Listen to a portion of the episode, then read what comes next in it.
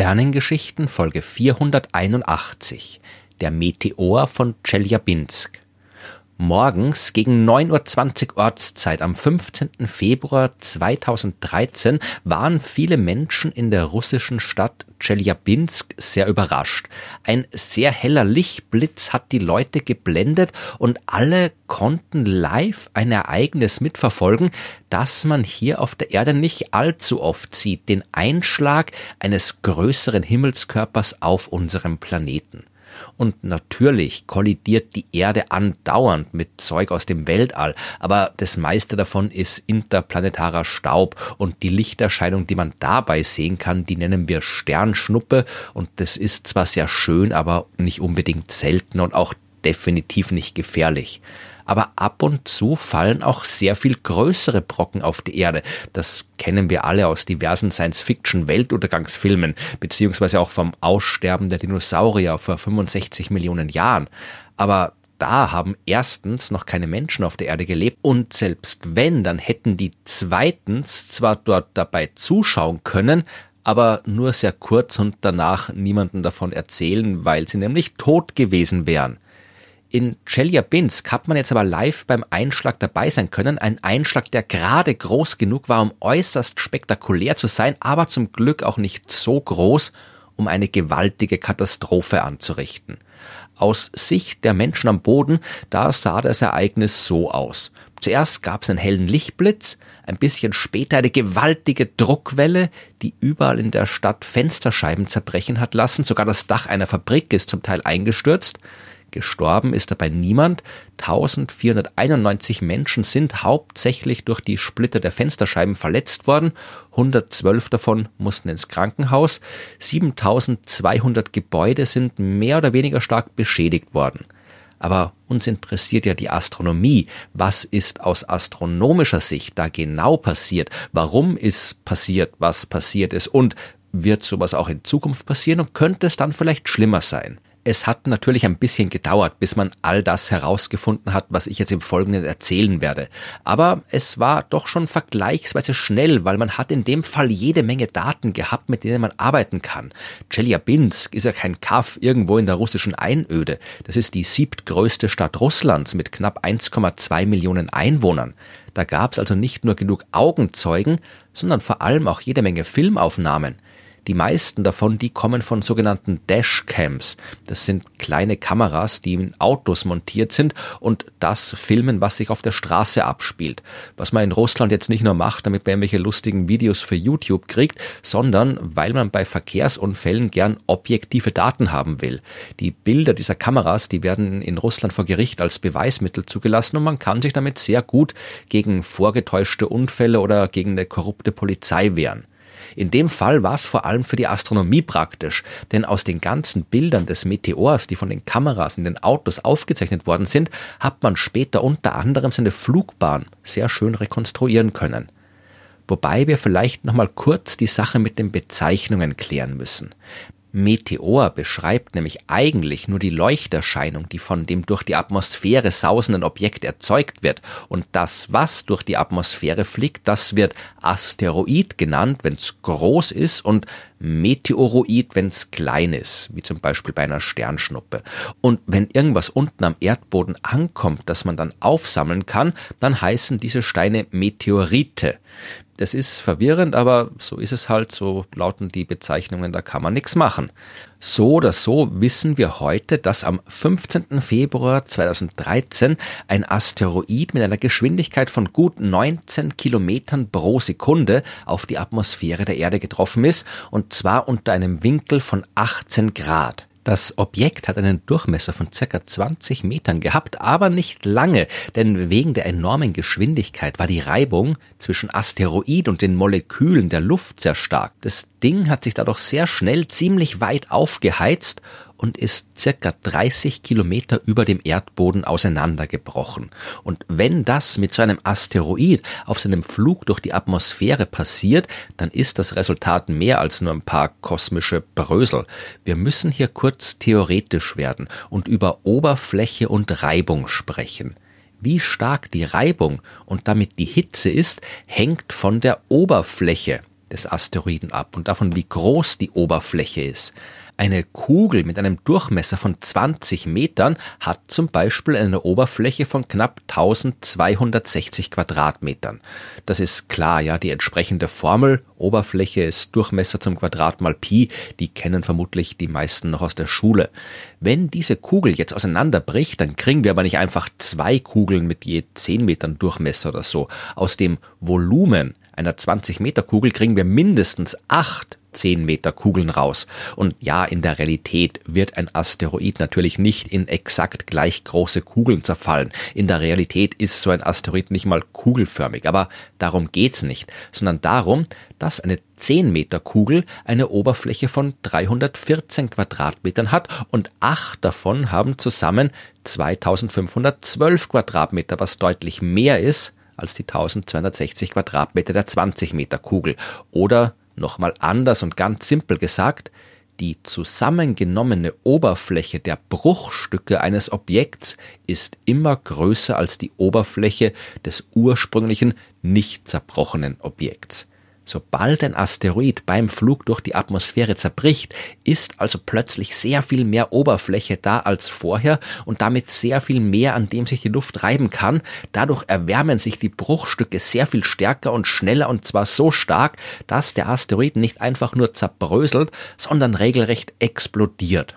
Genau das ist 30 Kilometer über Tscheljabinsk passiert. Genau das war die Ursache des enorm hellen Lichtblitzes und die Druckwelle der Explosion hat danach die Fensterscheiben der Stadt zum Zerbrechen gebracht.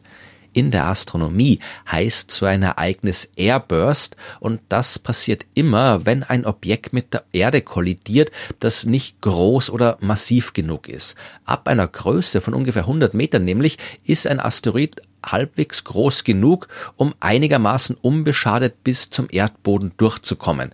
Beziehungsweise geht es auch, wenn er kleiner ist, aber dann nicht aus losem Gestein besteht, sondern aus Metall. Aber solche Metallasteroide sind extrem selten. Das heißt, alles, was ein paar Dutzend Meter groß ist, wird irgendwo auf dem Weg nach unten in Form eines Airbursts explodieren. Der Meteor von Chelyabinsk hat einen Lichtblitz produziert, der 30 mal heller als die Sonne war und noch in 100 Kilometer Entfernung gesehen hat werden können. Das Licht war aber nicht nur normales Sonnenlicht, da ist unter anderem auch ultraviolette Strahlung frei geworden und tatsächlich haben sich gut zwei Dutzend Menschen gemeldet, die nach dem Lichtblitz des Meteors einen Sonnenbrand bekommen haben, was unter anderem auch daran liegen kann, dass der Boden in ihrer Nähe mit Schnee bedeckt war und der hat das Licht nochmal reflektiert und den Effekt verstärkt. Aus den Beobachtungen der Auswirkungen des Airbursts schätzt man die Stärke der Explosion auf ein Äquivalent von 500 Kilotonnen TNT. Das ist eine übliche Maßeinheit für Explosionen und zum Vergleich kann man sich klar machen, dass die Atombombe, die im Zweiten Weltkrieg über Hiroshima explodiert ist, eine Explosion von 13 Kilotonnen TNT Äquivalent verursacht hat. Der Asteroid, der in der Luft über Chelyabinsk explodiert ist, war also so heftig wie 38 Hiroshima-Bomben. Wenn er ein bisschen größer gewesen wäre, dann wäre die Explosion auch entsprechend stärker gewesen und er wäre näher am Erdboden explodiert. Und dann wären vermutlich nicht nur Fensterscheiben zerbrochen, sondern Häuser eingestürzt. So wie 1908, als auch über Russland ein circa 60 Meter großer Asteroid in maximal 14 Kilometer Höhe über Tunguska explodiert ist. Das habe ich in Folge 380 der Sternengeschichten ausführlich erzählt. Damals ist keine Stadt beeinträchtigt worden, aber ungefähr 60 Millionen Bäume auf einer Fläche von 2000 Quadratkilometern sind umgefallen. In Chelyabinsk ist die Sache zum Glück mit weniger Schäden ausgegangen, aber trotzdem wäre es schön gewesen, wenn man vorher Bescheid gewusst hätte, weil dann hätte man auf die Schnelle zwar auch nichts gegen den Einschlag tun können, aber zumindest die Menschen warnen, dass sie sich von den Fenstern fernhalten. Warum also hat man den Asteroid nicht schon vor dem Einschlag entdeckt? Weil er erstens klein ist. 20 Meter sind nicht viel, wenn die hunderttausende Kilometer entfernt durchs Weltall fliegen. Da muss man schon mit einem ziemlich großen Teleskop hinschauen und das geht auch nur zur richtigen Zeit in der richtigen Richtung. Und das ist das zweite Problem. Der Asteroid ist genau aus Richtung der Sonne auf die Erde zugeflogen und das ist genau der Bereich, den man von der Erde aus nicht abdecken kann. Und da es noch keine auf Asteroidenentdeckung spezialisierte Weltraumteleskope gibt, haben wir das Ding halt nicht gesehen. Und natürlich ist der Asteroid jetzt nicht von der Sonne ausgespuckt worden. Wo er seinen Ursprung hat, das wissen wir aber noch nicht genau. Aus dem, was man aus den Daten über die Umlaufbahn rekonstruieren hat können, die Umlaufbahn, die er vor dem Einschlag gehabt hat, wissen wir, dass es sich um ein Objekt aus der Gruppe der Apollo-Asteroiden handeln muss. Und wer sich erinnert, von denen habe ich in Folge 217 mehr erzählt. Das ist ein Teil der sogenannten erdnahen Asteroiden, also Asteroiden, die sich wenig überraschend in der Nähe der Erde aufhalten und man unterscheidet grob drei Gruppen je nach Art der Umlaufbahn. Und eine davon ist die Apollo-Gruppe und die befinden sich im Mittel zwar immer weiter von der Sonne entfernt als von der Erde, der sonnennächste Punkt ihrer Bahn liegt aber innerhalb der Erdbahn und das heißt, sie können die Bahn der Erde kreuzen. Und wenn sie das gerade dann tun, wenn die Erde im Kreuzungspunkt steht, dann gibt's eine Kollision. Man hat zwei Asteroiden identifiziert, die der Ursprung des Chelyabinsk-Objekts sein könnten. Der Asteroid 2011 EO40 ist der erste. Der befindet sich auf einer ähnlichen Bahn, wie sich auch das äh, Chelyabinsk-Ding vor dem Einschlag befunden hat. Vielleicht war es aber auch der Asteroid 1999 NC43. Beide sind auf jeden Fall Apollo-Asteroiden und beide größer als das Objekt, das in Chelyabinsk runtergekommen ist. 2011 EO40 ist um die 200 Meter groß und 1999 NC43 sogar 1,4 Kilometer. Es ist also nicht unplausibel, dass da was abgebrochen ist und sich auf den Weg zur Erde gemacht hat. Asteroiden sind ja im seltensten Fall massive Objekte, sondern eher fliegende Geröllhaufen, von denen sich im Laufe der Zeit durchaus Sachen, Teile ablösen können.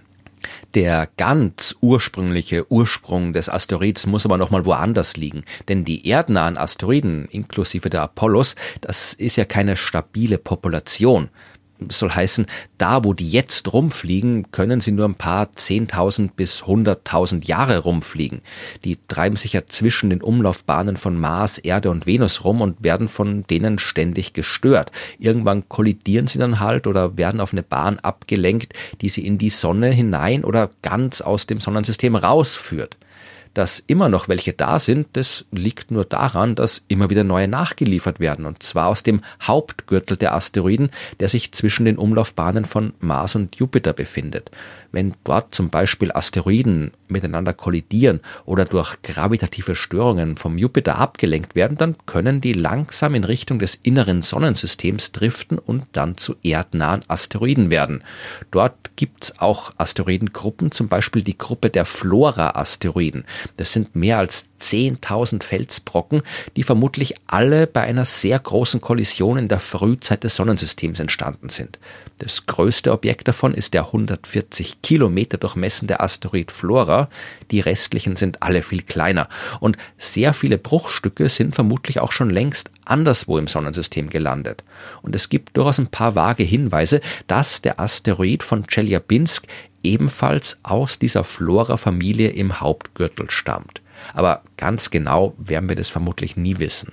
Alles, was vom Meteor von Chelyabinsk bleibt, sind die Bilder auf den Videos und ein paar hundert Kilogramm an Meteoriten, die man später in der Region aufgesammelt hat. Das größte Bruchstück wiegt knapp 600 Kilogramm und ist vom Grund eines Sees geborgen worden. Und dazu kam noch so diverser Kleinkram mit insgesamt ca. 400 Kilogramm. Die Analyse dieser Bruchstücke hat gezeigt, dass der Asteroid im Lauf der Zeit diverse Kollisionen mit anderen Asteroiden im Weltall erlebt haben muss, die letzte davon vor 27 Millionen Jahren. Aber wo er wirklich herkommt, das wird sich auch damit nie zweifelsfrei bestimmen lassen. Ohne Zweifel wissen wir aber, dass auch in Zukunft Asteroiden mit der Erde kollidieren werden. Da draußen fliegt noch genug rum und vor allem kleine Objekte. Große Asteroiden, die in Massensterben wie bei den Dinos verursachen können, die schlagen selten ein alle paar Dutzend bis hundert Millionen Jahre rein statistisch, ja, zum Glück so selten. Ein Ereignis wie in Chelyabinsk, das passiert statistisch gesehen alle 60 Jahre. Aber natürlich muss es nicht immer so ausgehen wie 2013. Der Großteil der Erdoberfläche ist unbewohnt und vom Ozean bedeckt. Und wenn dort ein Airburst stattfindet und wenn es vielleicht noch ein paar Kilometer weiter oben passiert als in Chelyabinsk, dann kriegen wir unten auf der Erde nichts mit. Dann wissen nur die Messinstrumente der Wissenschaft, dass da wieder was passiert ist.